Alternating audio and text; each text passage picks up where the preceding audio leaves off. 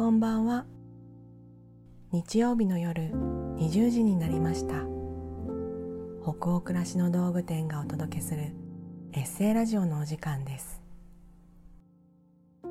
一日を無事に終えてほっと一息つきたい時に明日からを思いながら眠りにつく前の BGM 代わりにそんな願いを込めたこのラジオ番組は20時のお疲れ様をテーマに当店のメールマガジンで配信してきたさまざまな書き手の皆さんによるエッセイを声でお届けするものです。さて今夜お読みするエッセイの書き手は自然の国保育園園長の斉藤美和さんです。読み手は北欧暮らしの道具店のスタッフ須山がお送りします。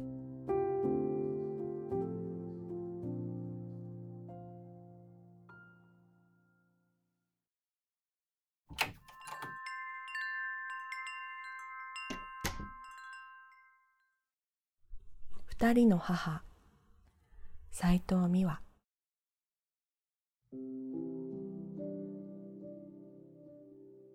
私の母はずっと専業主婦。夫の母はずっと働く母。二人の母の間で私は母になった。二人の母との間でそれぞれ私の中にきりと残っている会話がある。息子が0歳児の頃から少しずつ仕事に復帰し仕事と育児と家庭を両手で抱えながら右往左往していた時自分に母がしてくれていたような手の込んだ料理や毎日の雑巾がけお風呂やトイレの掃除など半分もできていなかった。夫が家事も育児も一緒にやろうねと言ってくれる人でありがたいなぁと思いながらも母のような自分になれない不甲斐なさも感じていた。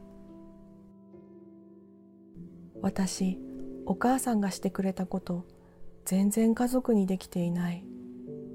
はるくんと一緒にいる時間もすごく短いしと言ったらそう。でも夫婦で働くあなたたちを見ていてこういう子育てもいいなって私思っているのよ最近。いいんじゃないかな美和らしい子育て。と話してくれた。母のあったかい手のひらで心に柔らかく気を入れてもらったような気がした。また仕事の悩みをよく相談する夫の母との会話で緊張の糸が切れて涙が出てしまったことがあった。あのね仕事は人のためにしているようで全て自分のためにしているのよ。保育を仕事にするということは美和さんの人格の形成になる。美和さんはいつも転んでは起きてまた転んで。でも最終的には立ち上がっている。それを私は知っている。と言ってくれた。私を見てくれている人がいる。その心強さを二人の母から教えてもらった。だからこそ乗り越え乗り切ってこられた。この仕事に出会ってもうすぐ15年。自信がないんです。という新人さんに思わず私もないの。と言いたくなることもある。自信なんて人につけさせてもらうものじゃない。人に持たされた自信なんてそんな脆いものはないから。でも大人だって誰かが自分を大切に思っていてくれることで安心して周りの人を大切にすることができる。きっとそれが自信につながる。同じように私も今目の前にいる子どもたち保育者そして子どもたちの家族を大切に思うこと。それが私の自信につながるといいな。そしていつか誰かにとって二人の母のような存在になれたなら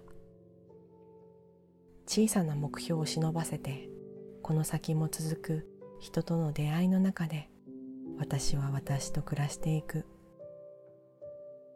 少しだけ勇敢な心を携えてしぶとく人の中で生きていきたい。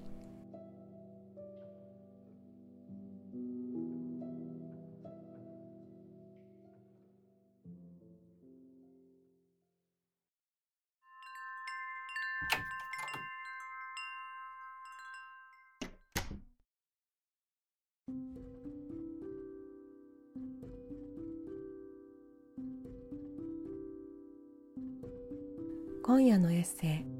いかがでしたでしょうか？気持ちがほどけたり明日から始まる1週間のささやかな糧となったら嬉しいです。